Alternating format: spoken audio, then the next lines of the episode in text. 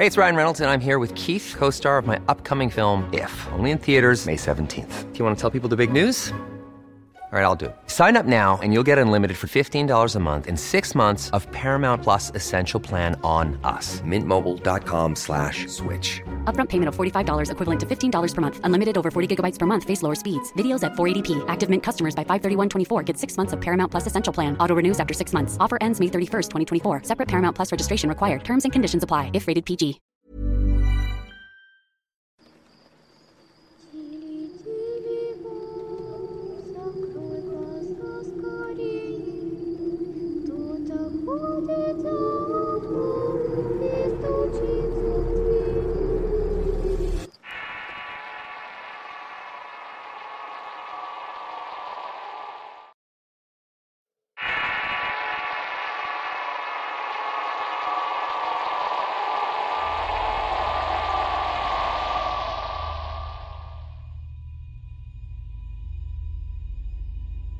Soy Rogelio Rodríguez Macedo y toda mi vida he estado involucrado en situaciones que me llevan a pensar que los eventos paranormales existen, que estamos rodeados de cosas que no podemos explicar con razonamiento lógico.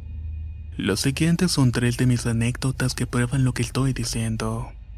Hace algunos años, cuando recién cumplí 12 e iba en la secundaria, unos amigos me invitaron a una de mis primeras fiestas de adolescentes. La hicieron cerca de mi casa tanto como para poder ir y venirme caminando. Sentí que el tiempo había pasado muy rápido y no me había dado cuenta de que eran las 11 de la noche. Ya se me había hecho tarde para regresar a mi casa. Aunque siempre me ha dado algo de miedo la oscuridad, esa noche caminando de regreso no me preocupé mucho. La luz de la crecida luna llena iluminaba suficiente como para que no me sintiera incómodo en el trayecto. Mientras caminaba hacia la avenida donde yo vivía, me encontré una compañera del colegio que iba con su tía. Ambas me saludaron con mucho afecto me dieron las buenas noches y yo hice lo propio antes de llegar a mi casa. El día siguiente saludar a la misma compañera de la noche anterior. Ella me preguntó si la enfermera que iba conmigo era mi hermana. Eso me pareció absolutamente extraño puesto que yo estaba regresando solo de la fiesta, y en el camino solamente me había encontrado con ella y su tía. En instantes pensé también que podría estar tratando de asustarme o bromear a costillas mías, Preparándome para algo como eso, le dije que no sabía de qué enfermera estaba hablando si yo iba solo caminando. Con la cara de una persona muy impresionada me dijo, No te creo, júramelo, júrame que no ibas con ninguna enfermera. Ya empezaban mis compañeros a verme y me saqué de onda así que le respondí que no. De hecho mis hermanos apenas están estudiando la preparatoria. En ese momento, el compañero que había hecho la fiesta en su casa comenzó a contar que hace algunos años antes, cerca de donde vivía, una pandilla había matado a una enfermera para robarle. A partir de entonces, por la noche se comenzó a ver la aparición de una enfermera, misma que acompañaba a las personas para que nada les pasara. Pero lo más extraño es que no la podían ver sus acompañantes. Solamente la podían ver los que se encontraban en el camino. Según los rumores entre los vecinos, ella hacía eso para cuidar a las personas y para que no les pasara lo mismo que a ella. Luego supimos que no volvió a ser vista desde que una de las vecinas la iban a robar, pero los atacantes se paralizaron y sin decir una sola palabra cayeron al piso. La expresión de cada uno de ellos en su rostro era de terror. Tenían los ojos muy abiertos al igual que la boca, y cuando el resto de los vecinos se acercó todos los ladrones estaban muertos. Tras escuchar todo esto, sin embargo, para evitar sustos indeseados, nunca más volví a pasar por esa zona durante la noche. Tres años después de esto, cuando tenía 15, fuimos a visitar a mis abuelos a su pueblo. Aunque allí no había mucho que hacer, a mí me gustaba ir porque en un pueblo cercano tenía muchos amigos. Durante una de las visitas aproveché el domingo para ir a visitarlos, pero entre pláticas, cuentos, recuerdos y risas se me hizo tarde para volver. Ya era la medianoche y no tenía ningún amigo con auto para que me llevara al pueblo de mis abuelos.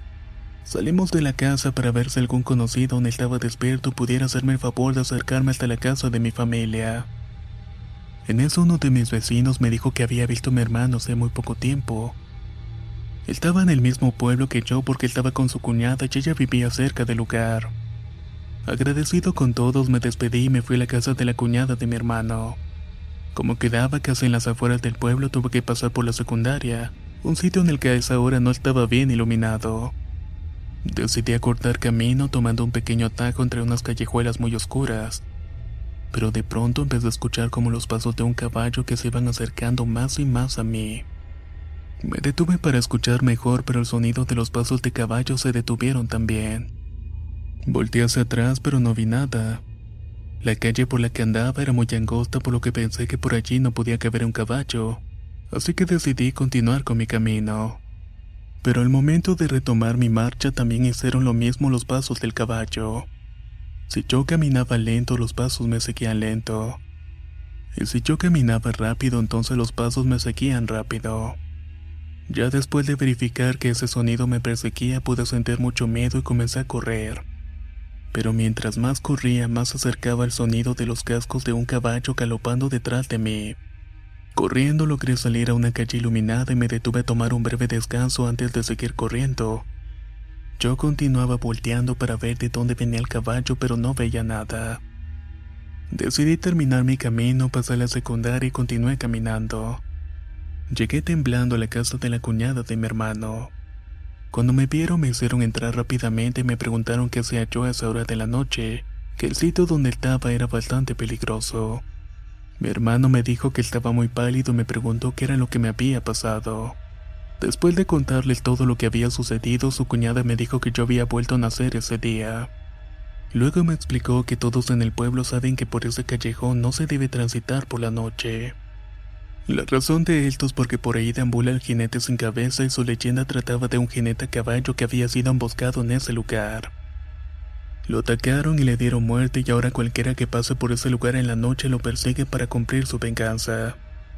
Esta era la razón de que porque esa zona del pueblo no era tan bien iluminada, allí no había casa cerca y nadie transitaba por el sitio. Los que lo hacían era bajo su propio riesgo ya que muy pocos salían vivos de allí.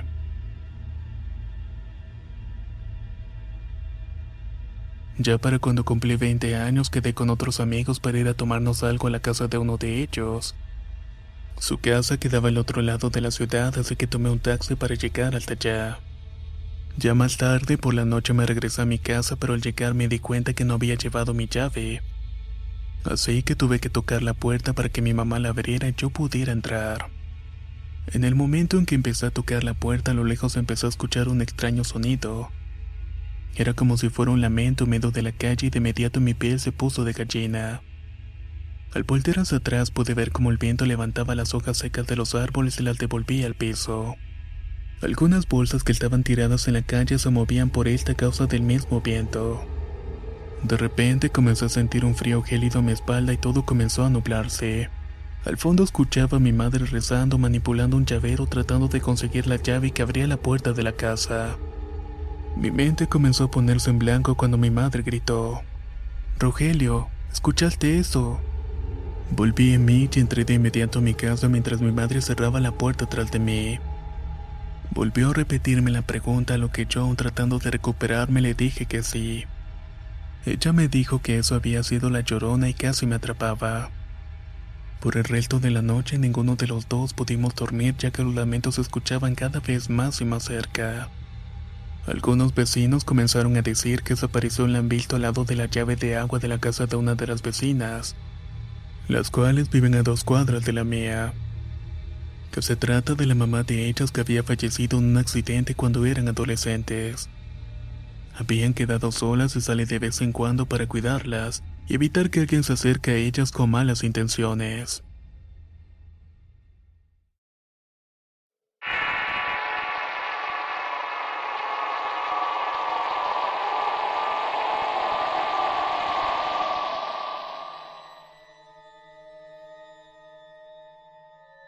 Me llamo Alejandro García, soy de la Ciudad de México y actualmente tengo 18 años.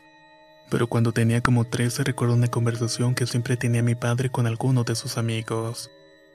Ellos hablaban de que varias personas habían visto una entidad que aparecía flotando y vestida de blanco. Una de las tantas veces surgió un nuevo comentario en su conversación. Y era que una noche como a las 12.30 de la madrugada estaban pasando por una calle cuando como a unos 15 metros de donde andaban, vieron a alguien que se asomaba desde un pasillo. Al principio pensaron que era un ladrón por lo que empezaron a correr y tratar de alcanzarlo. pero al estar cerca se dieron cuenta que se trataba de la mujer vestida de blanco, la cual terminó metiéndose en un andador oscuro. Aunque tenían miedo, decidieron perseguirla para ver quién era. Pero cuando se desapareció bajo la mirada de cada uno de ellos, se detuvieron de inmediato sin decir una sola palabra comenzaron a correr despavoridos. Hace pocos meses, cuando recién comenzaba con mi novia, acostumbrábamos mucho a ver películas, sobre todo las del género de terror. Siempre tratábamos de adivinar cuál sería la próxima escena aterradora. Recuerdo que en una oportunidad nos quedamos dormidos frente al televisor mientras estábamos mirando una de las películas. No recuerdo muy bien a qué hora me dormí, pero sí recuerdo que me levanté como a las 5.12 de la madrugada muy sobresaltado. Me despedí rápidamente de mi novia y salí corriendo para mi casa tratando de llegar antes de que mis padres se despertaran y me dieran el sermón respectivo. Podía lograrlo porque apenas tenía que atravesar un estacionamiento y un callejón como de unos 25 o 30 metros. Y eso lo podría hacer fácilmente en unos 5 minutos. Mientras corría me llamó la atención algo blanco que pasó volando de un lado para otro. Cuando pude observar detenidamente lo que había visto me di cuenta que era una inmensa figura como de unos dos metros de altura. Estaba vestida con una gran bata blanca. En ese momento me dio un terrible dolor de cabeza y sentía como que me la estaban agarrando con unas manos gigantes. Sentía como si algo me la trataba de aplastar. Además, un frío helado recorrió mi espalda y el resto de mi cuerpo comenzó a temblar descontroladamente. Mi temperatura corporal bajó algunos grados y sentí que me estaba congelando. Para evitar que esta horrible sensación terminara por paralizarme, opté por seguir corriendo dejar de mirar esa abominable figura. Con algo de dificultad pude sacar mi teléfono y le marqué a mi novia le dije que estuviera conmigo, que estuviera hablándome, porque acababa de ver a la muerte. Aunque ella no me creía, me hizo caso y se mantuvo hablándome hasta que llegué a mi casa. Aún me despierto por las noches soñando con esa espectral figura. Todavía no sé si era la llorona, la muerte o lo que haya sido, pero no va a poder asustarme más si no le tengo miedo y el miedo no va a controlar mi vida. Por lo que aún así hoy en día sigo pasando por ese lugar a altas horas de la noche.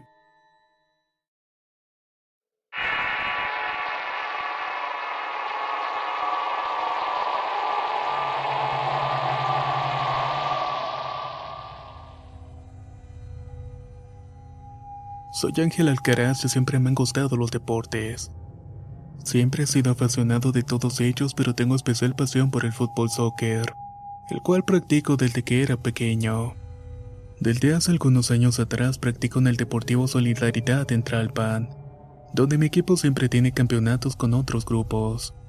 Lo que estoy por comentar es una experiencia que me ocurrió hace un año precisamente cuando estaba regresando a mi casa. Eran como las nueve de la noche y como de costumbre caminaba por la carretera Picacho Jusco. Estaba aproximadamente a mitad del camino cuando me encontré una señora y aunque era temprano me pareció extraño que anduviera por esa vía sola. Sin embargo me saludó con mucha educación y me preguntó si cerca de ese lugar habría alguna tienda de abarrotes. Me comentó que había caminado por la zona pero que no había encontrado alguna abierta y necesitaba comprar algunas cosas. Yo le indiqué la ubicación de una que yo creía que aún había cerrado esa hora. La señora solo me dio las gracias y continuó su camino. Al cabo de un minuto escuché los gritos de la señora y el ladrido de unos perros. Fui corriendo hacia la tienda que le había indicado pensando que le había agredido los animales y poder ayudarla. Pero cuando llegué hasta la tienda de abarrotes no la vi por ningún lado. Le pregunté al señor que atendía al local si la había visto, pero él me dijo que yo era la primera persona que entraba a la tienda en una hora. Me causó mucha intriga lo que le pudo haber pasado a la señora, por lo que insistí preguntando al señor si no había escuchado unos gritos o los perros. Apenas dicho esto, él me dijo lo siguiente. Chico, siéntate un momento en esta silla.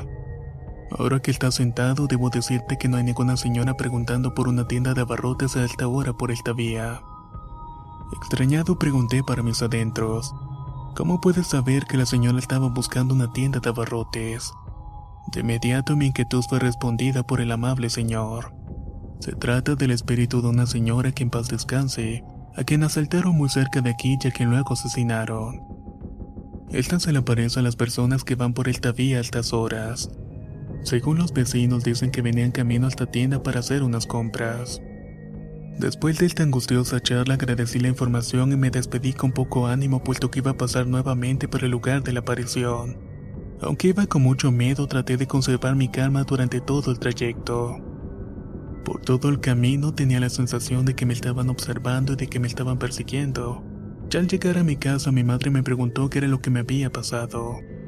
Estaba muy preocupada ya que era muy tarde y me veía bastante pálido. Cuando le conté ella se alarmó más y corrió conmigo de la mano hacia la cocina, me sentó en una silla y me dijo, Espérate, te voy a trabajar rápido. Sacó un huevo de la nevera para hacerme una limpia con él y tenía que pasarlo por todo mi cuerpo desde la cabeza a los pies. Lo hacía de forma circular y haciéndolo girar simultáneamente. Luego tenía que romperlo y vaciar el contenido en un vaso de agua, pero en dos ocasiones lo que caía en el agua era un producto negro. Era viscoso, putrefacto y con gusanos y el tercer huevo sí salió normal. Ella me dijo que rezara y que al día siguiente haríamos otra limpia. Esa noche las pesadillas con esa señora me despertaron en medio de charcos de sudor. Cada vez que lo hacía mi madre rezaba la oración de la magnífica y podía volver a dormir. La siguiente noche repetimos la limpia tratando de curarme el espanto pero no hubo ninguna mejoría. Dos huevos podridos y uno normal y en la noche pesadillas. Lo único que cambió es que ahora tampoco podía comer y me había invadido un extraño olor a podrido que no se me quitaba bañándome. En vista de que iba empeorando mi situación, al día siguiente mi madre me llevó donde un brujo. Cuando me vio me dijo que estaba grave y que la muerte me quería llevar. No porque quisiera, sino porque quería llevarse el espíritu de la señora que tenía pegado a mi espalda. Ella estaba aferrada a mí porque no se quería ir con la muerte. También dijo el brujo que si no me la quitaba de encima la muerte se la llevaría al infierno y a mí con ella. En realidad eso no era una señora sino más bien un demonio. Lo único que nos tranquilizó fue escucharlo decir que no había ocurrido nada todavía porque mi abuelita me estaba cuidando. El plan que el brujo tenía en mente para ayudarme era desprender esa alma maligna de mi espalda. Pero primero debía hacerme varios baños con unas sales el séptimo día, justo después de la última limpia regresaría con él para terminar el trabajo. Así lo hice cuando llegué me acostó en un diván y me puso un paño sobre la espalda y las piernas. Rezó unas oraciones en un idioma que yo no entendía y me las arrancó de un tirón. Sentí como si me hubiera despegado algo con un pegamento muy fuerte. Al instante nos dijo que ya la muerte se había llevado al demonio al sitio donde nunca debió haber salido. Llegando a la casa me dio tanta hambre que me comí casi todo lo que había preparado mi madre para el almuerzo de la familia. Y de esta manera concluyó mi experiencia.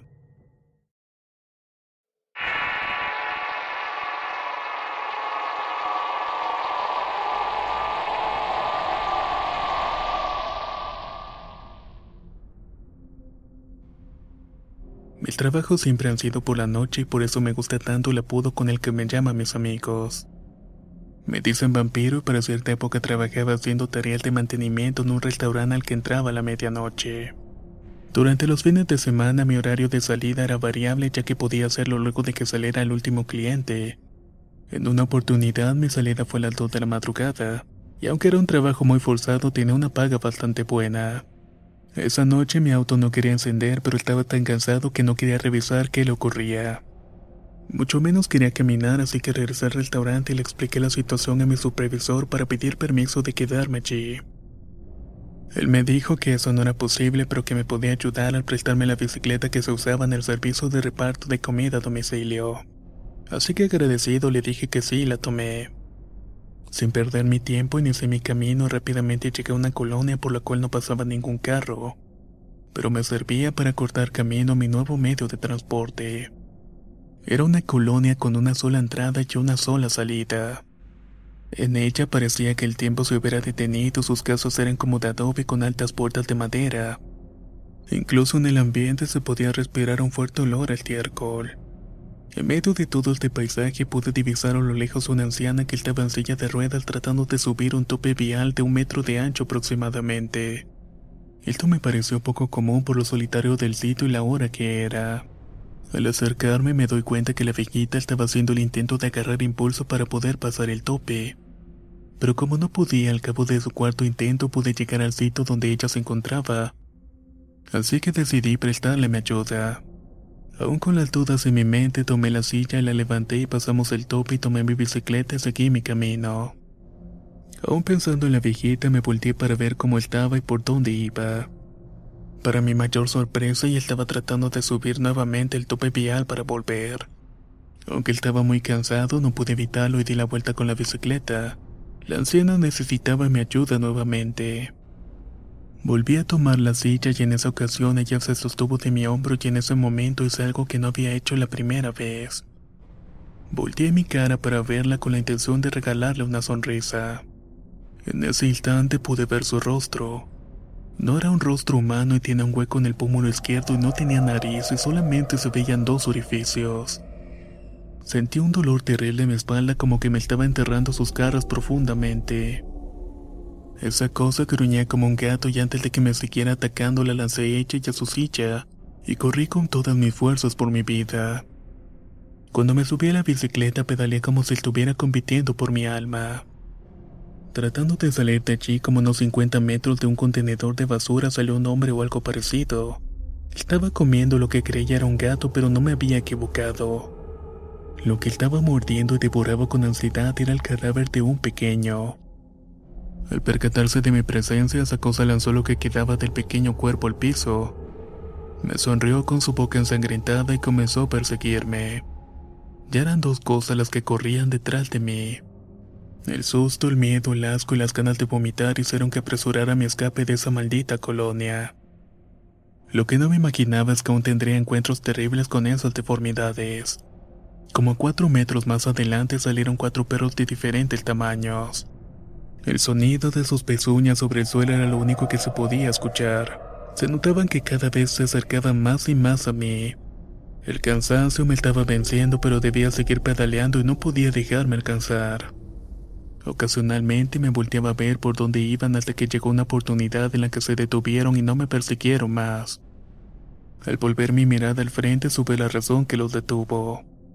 Frente a mí había un bulevar y pude ver que había una patrulla de policías con sus luces encendidas.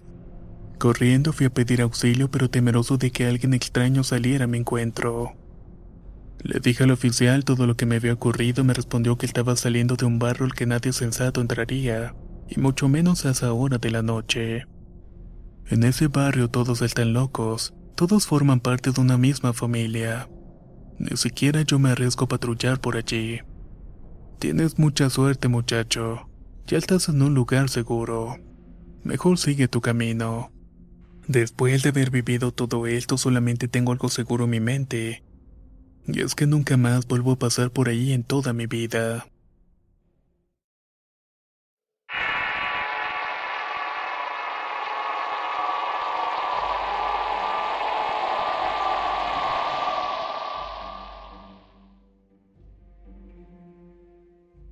Soy Anacleto y en algún momento de mi vida fui policía en un municipio del estado de Hidalgo.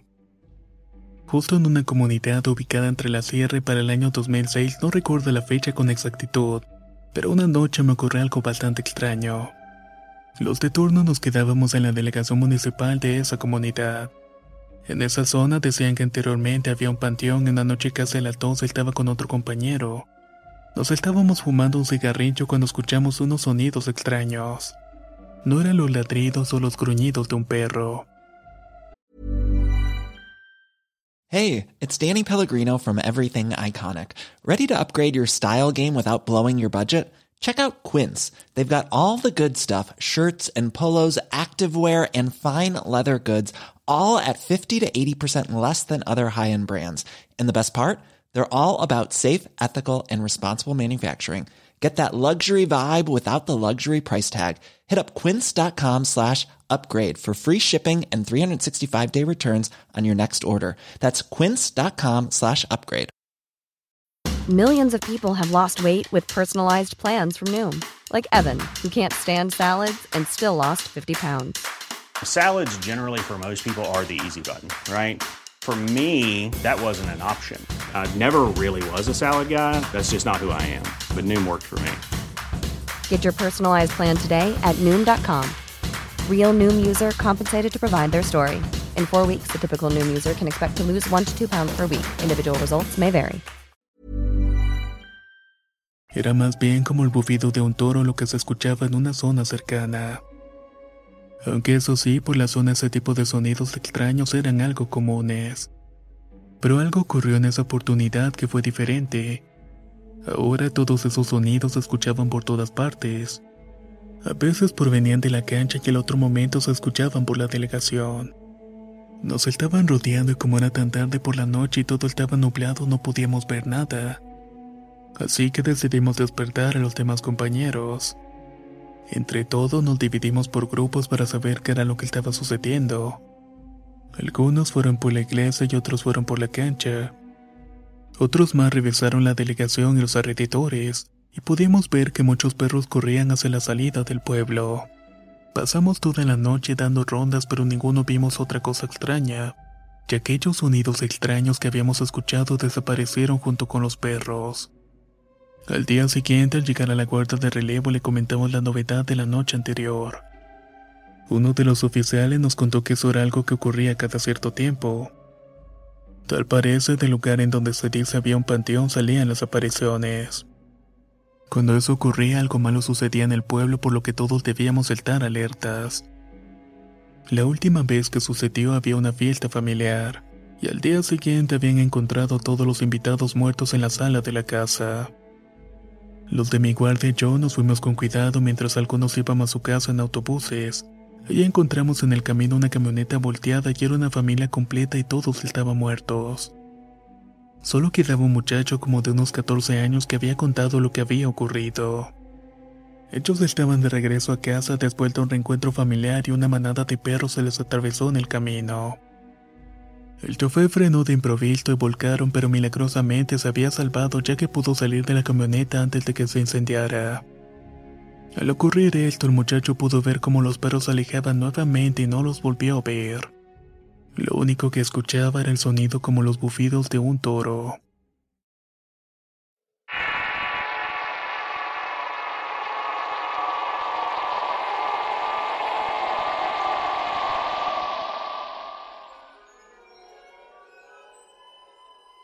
Esta historia lo ocurrió mi tío Carlos hace cinco años cuando todavía era un soltero que andaba de fiesta en fiesta.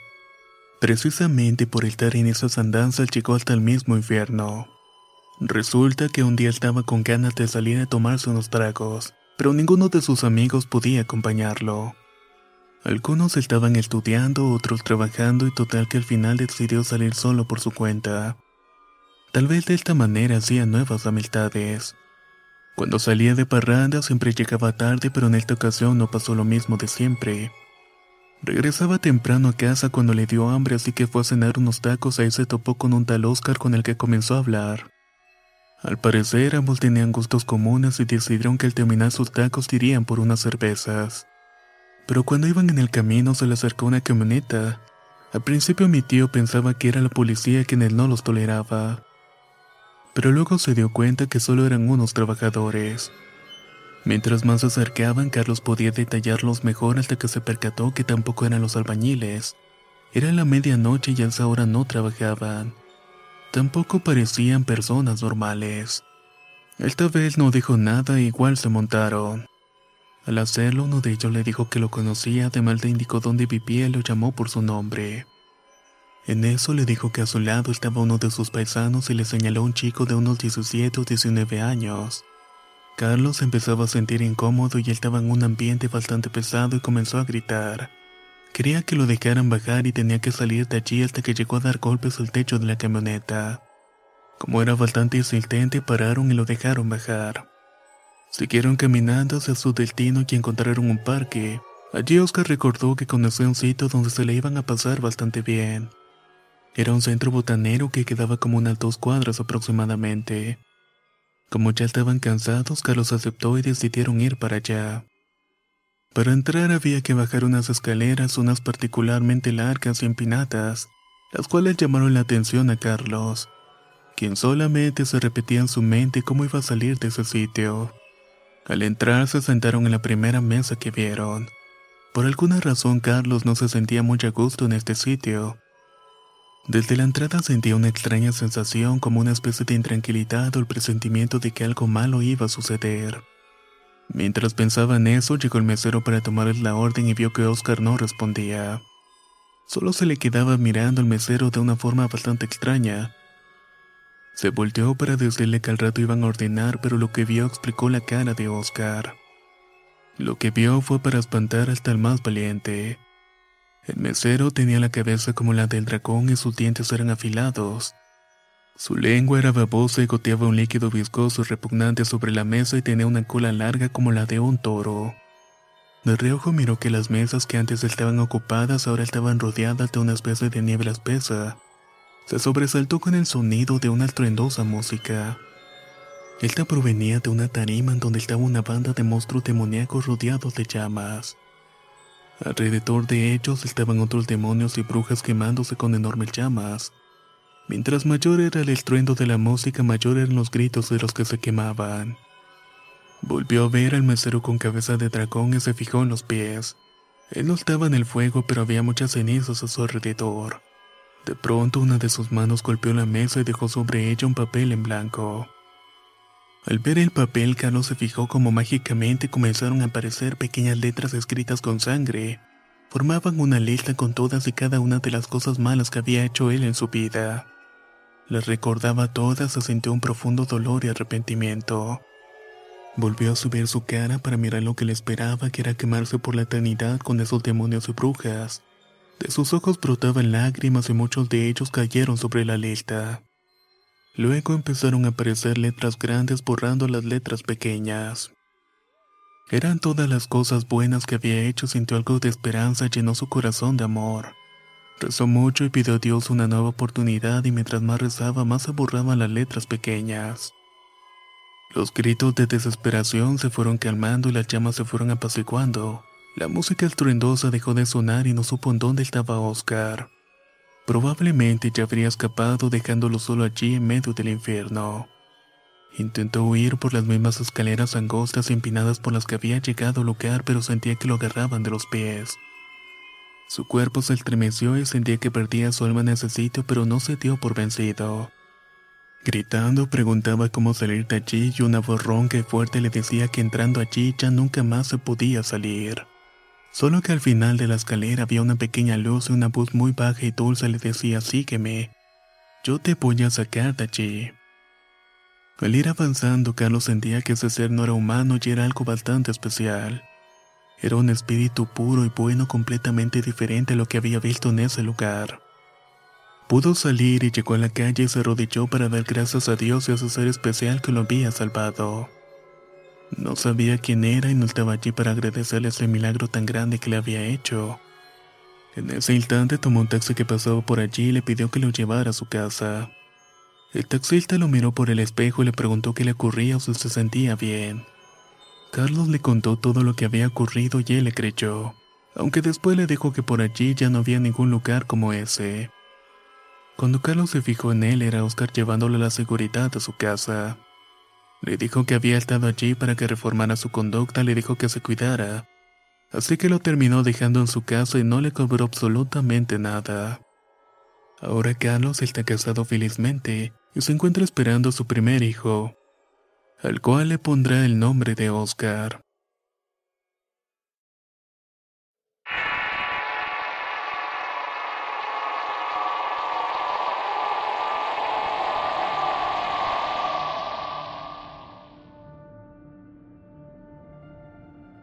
Mi nombre es Daniel y para el 24 de diciembre del año pasado unos amigos y yo decidimos pasarla juntos. Uno de ellos había planificado hacer una fiesta en su casa y a todos nos pareció una genial idea. Teníamos mucho tiempo sin vernos y la ocasión fue perfecta para reunirnos todos. Uno de ellos y yo éramos de los que vivíamos más apartados y mi amigo Ángel era el que vivía más cerca y su casa quedaba como media hora de viaje del lugar. Así que como la una de la madrugada decidimos retirarnos para regresar a casa. Como yo era el que vivía más alejado y Ángel era el que tenía una motocicleta, me dijo que podía quedarme esa noche en su casa y yo acepté. De otro modo tendría que pagar un taxi y durar media hora o más de camino para llegar a mi destino. Cuando ya teníamos como 10 minutos de camino habían dos de estos, uno de tierra y otro que ya estaba pavimentado. Él tomó el camino de tierra porque era el que le llevaba más rápido a su casa. Al principio no me gustó la idea porque era un camino oscuro sin ningún tipo de iluminación. Solo se veía la luz de la luna y además era un sitio poco poblado. Al final no le dije nada ya que tenía bastante sueño, suponía que él estaba igual. Durante el camino comenzamos a hablar para evitar dormirnos y tener un accidente. Llegó un momento en que ya estábamos hablando tonterías, pero algo llamó la atención de los dos. Estábamos pasando una de las pocas casas que había y esta tenía algo particular. Volteamos a verla nuevamente para detallarla mejor y en su entrada había un señor sentado en una silla mecedora. Mientras se mecía, fumaba un cigarrillo y era un señor bastante delgado y usaba un sombrero. Eso fue lo que nos había extrañado. ¿Qué hacía ese señor en la madrugada con un sombrero puesto? Mi amigo me dijo que mejor aceleraba porque estaba cansado y quería llegar a su casa para poder dormir. De repente la voz del hombre mecedora nos gritó. Si yo fuera alguno de ustedes mejor me apresuraría. Nos asustamos un poco pero no dudamos en hacerle caso. Por algo había dicho aquello y por algo también nos estaba advirtiendo. Después de cinco minutos de no pasar nada nos relajamos y continuamos hablando tonterías. Mientras pasábamos al lado de un campo de cosecha comenzamos a escuchar un leve silbido que cada vez hacía más intenso. Nos detuvimos para ver de qué se trataba y para eso sacamos nuestros celulares para poder iluminar mejor el sitio. La intriga de no saber qué ocasionaba el silbido nos animó a ser valientes y adentrarnos en ese campo. Sin miedo que fuera una propiedad privada caminamos por un largo tiempo. El campo tendría unas dos hectáreas de largo y buscamos y buscamos, pero finalmente no conseguimos absolutamente nada. Le dije a mi amigo que era inútil seguir con nuestra búsqueda. No íbamos a encontrar nada, ya teníamos sueños y que era mejor irnos a la casa. Sentía que en algún momento me acostaría en ese campo y me quedaría dormido. Él me dijo que tenía toda la razón y comenzamos a salir del campo. Pero esto no ocurrió porque volvimos a escuchar el silbido. Solo que en esta oportunidad también se escuchaban las risas de unos niños. Esto era aún más anormal todavía. Corrimos asustados salimos del campo tratando de buscar la moto y terminar nuestro camino hacia la casa de Ángel. Pero ya no estaban donde la habíamos dejado. Pero lo peor de todo es que aún se escuchaban sonidos extraños aún más cerca de nosotros. Ángel me dijo que corriera y cuando me volteé lo veo que ya andaba en eso.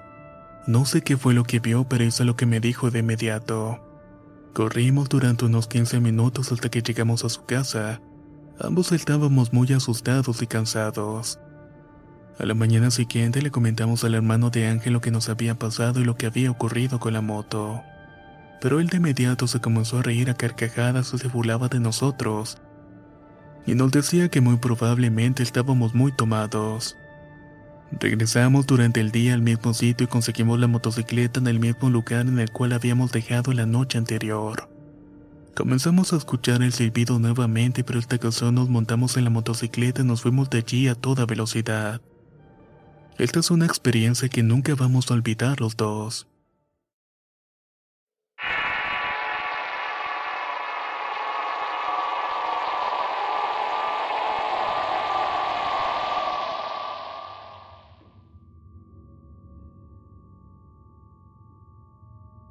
Desde que tengo memoria, todas las vacaciones de mi familia siempre íbamos a la casa de mis abuelos a un rancho llamado Carillas. Por la fecha, ese sitio siempre iban circos a dar sus espectáculos. Una de las tantas vacaciones había llegado un circo se había instalado en una de las canchas de béisbol del rancho. Como mi abuela sabía que me gustaba mucho, me dio dinero para que pagara la entrada y me comprara algo. Estaba muy entusiasmado con su regalo, ya pensaba lo que iba a hacer cuando ella se me adelantó y me dijo que luego de la función me esperaba en la casa. Ella sabía que la función terminaría tarde y que yo solía quedarme a hablar con las personas que conocía. También me dijo que no me fuera con mi abuela Consuelo ya que iba a salir muy tarde y iba a llegar de noche a su casa. Le preocupaba que me fuera a pasar algo y luego de decirle que le haría caso me fui camino al circo para disfrutar la función. El espectáculo terminó tarde y yo me puse a hablar con algunas personas acerca de lo que habíamos visto que era lo que más nos había gustado. Sin darme cuenta ya eran las 11 de la noche y estaba caminando con un grupo que iba por la vía hacia la casa de mi abuela Consuelo. Todo lo que me había dicho mi abuela que no hiciera lo estaba haciendo, para no regresar solo a casa y soportar el regaño que me iba a dar de ir a donde Consuelo y hablar con ella al día siguiente. Poco a poco las personas que caminaban conmigo fueron llegando a su casa y en algún momento al llegar a una esquina solamente había un muchacho como de 20 años. Me sorprendí que de un grupo tan grande solo quedáramos dos personas, así que caminé un poco más rápido para alcanzarlo. Cuando estaba al lado de él le pregunté para dónde iba y él me dijo que iba para la Puerta del Cuervo, la cual era una comunidad cercana al rancho de mi abuela Consuelo. Entonces comenzamos a caminar juntos hablando de muchas cosas mientras íbamos caminando. Me dijo que se llamaba Julián, donde trabajaba y quiénes eran sus padres. Hasta que llegamos al rancho de Consuelo y continuó su camino a su casa.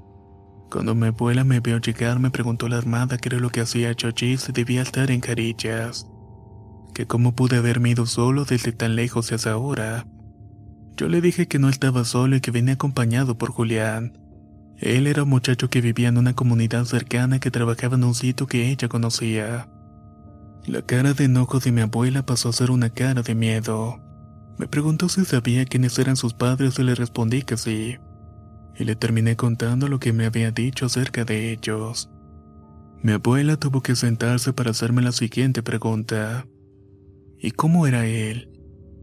Ya esto me causaba algo de intriga, pero igual solo describí. Luego le pregunté a mi abuela Consuelo por qué me estaba preguntando tantas cosas. Ella me respondió con lágrimas en los ojos. Niño, ese muchacho tiene casi un año de muerto. Él se cayó de su caballo, se golpeó en la cabeza falleció antes de llegar al hospital. El susto que me llevé en ese momento fue bastante grande. Recordé que le había dado la mano cuando nos presentamos y en ese momento me di cuenta que su mano estaba muy fría. De inmediato mi abuela me dio un pan para que me lo comiera. Resulta que acababa de ver a un muerto. Y esa fue la última vez que no le hice caso a mi abuela.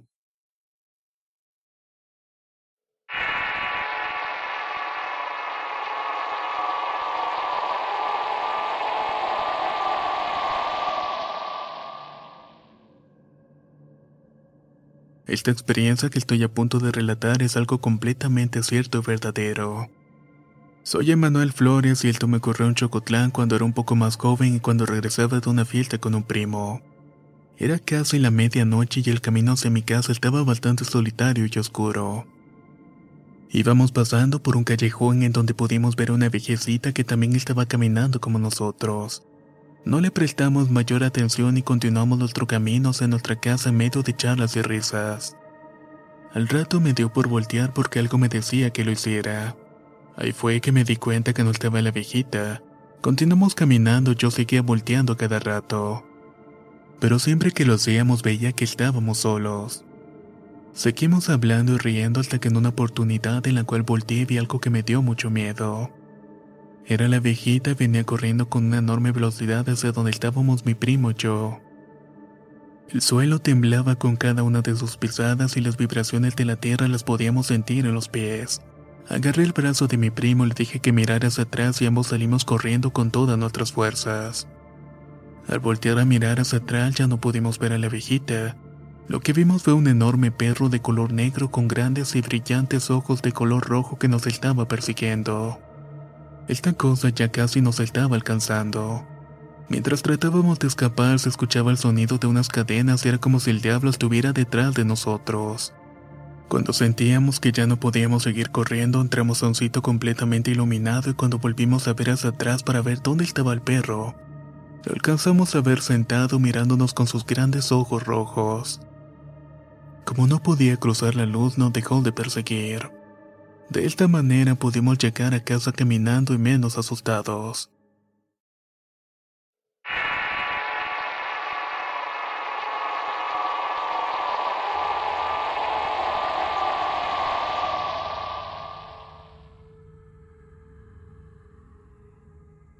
Esta historia me la contó mi abuelita y trata de cuando ella trabajaba como costurera en una fábrica de ropa. Su horario era por la noche y salía como la una de la madrugada para regresar a su casa. A esa hora el único transporte que conseguía era un taxi, así que todos los días se regresaba en uno de ellos. Duraba dos horas en llegar a casa ya que se encontraba en un pueblo que estaba al sur de la Ciudad de México. Las vías del pueblo eran a subida entre montañas o montes y en una oportunidad, ya de regreso a casa, el taxista encontró la vía principal cerrada por la queda de un poste de luz.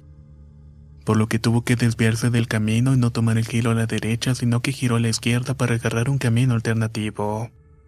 A mi abuela no le gustaba mucho esta idea y al taxista tampoco, ya que tenían que pasar por tres pueblos más, lo que era una hora más de viaje. Además, ninguno de ellos conocía bien el trayecto pero al ser el único camino no tenían otra alternativa. Cuando estaban pasando por el pueblo de San Bartolomé Chicomulco, el taxista no sabía cuál de todas las calles tomar. Por la hora no había nadie a quien preguntarle, así que entre ambos decidieron agarrar la calle que tenían enfrente. Conforme el auto avanzaba, se dieron cuenta que la calle lo llevó a un terreno baldío, solitario y oscuro, en donde lo único que se escuchaba era el sonido de los perros aullando. De pronto, en medio de la neblina, el conductor vio como una manada de diez canes que se abalanzaban alrededor del taxi. El chofer asustado trató de retroceder por la misma vía en la cual había llegado, pero el vehículo se apagó de repente e intentaba prenderlo cuando de repente vio que estaba completamente rodeado de los perros. Estos intentaban olfatearlos a través de las ventanillas cerradas. Mientras ladraban, aullaban y gruñían, el jefe de la manada se subió al techo y empezó a golpearlo insistente y fuertemente. Intentaba abrir el vehículo de alguna manera, pero en ese momento el taxista milagrosamente pudo encender el taxi y corrió en reversa atropellando más de una de las bestias. Mientras tanto, mi abuela gritaba y lo que había visto no era para nada normal. Los animales atropellados comenzaron a cambiar su forma y ahora estaban tomando una forma humana. El conductor volteó para verificar lo que decía mi abuela y en un inmenso golpe hundió el techo del carro.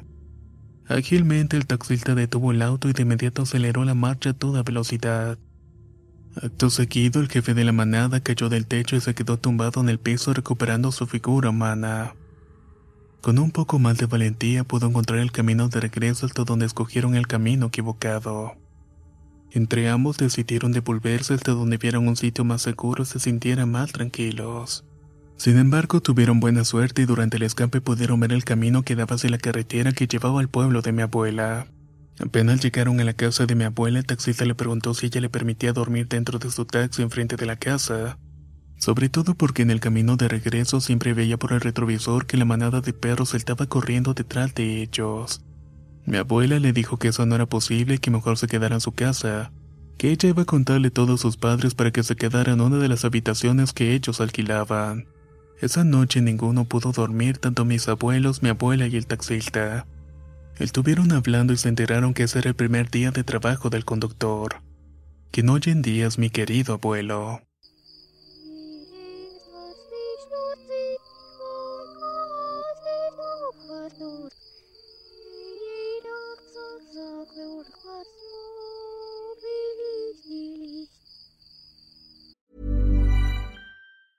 If you thought the only way to get a more defined jawline with natural looking results was through surgery, think again. Juvederm Volux XC is a non surgical injectable gel filler that improves moderate to severe loss of jawline definition and can help you achieve natural looking results with little downtime. Even better, this improved definition lasts up to one year with optimal treatment. No maintenance required. Improve jawline definition for a smooth, sculpted look with Juvederm Volux XC. For important safety information and to find a licensed specialist, visit juvederm.com. That's J U V E D E R M.com. Not for people with severe allergic reactions, allergies to lidocaine, or the proteins used in Juvederm. Common side effects include injection site redness, swelling, pain, tenderness, firmness, lumps, bumps, bruising, discoloration, or itching. There's a risk of unintentional injection into a blood vessel, which can cause vision abnormalities, blindness, stroke, temporary scabs, or scarring. Talk to a licensed specialist to find out if it's right for you. Even when we're on a budget, we still deserve nice things.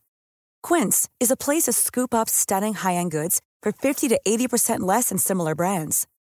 They have buttery soft cashmere sweaters starting at $50, luxurious Italian leather bags, and so much more. Plus, Quince only works with factories that use safe, ethical, and responsible manufacturing. Get the high-end goods you'll love without the high price tag with Quince. Go to quince.com/style for free shipping and 365 day returns.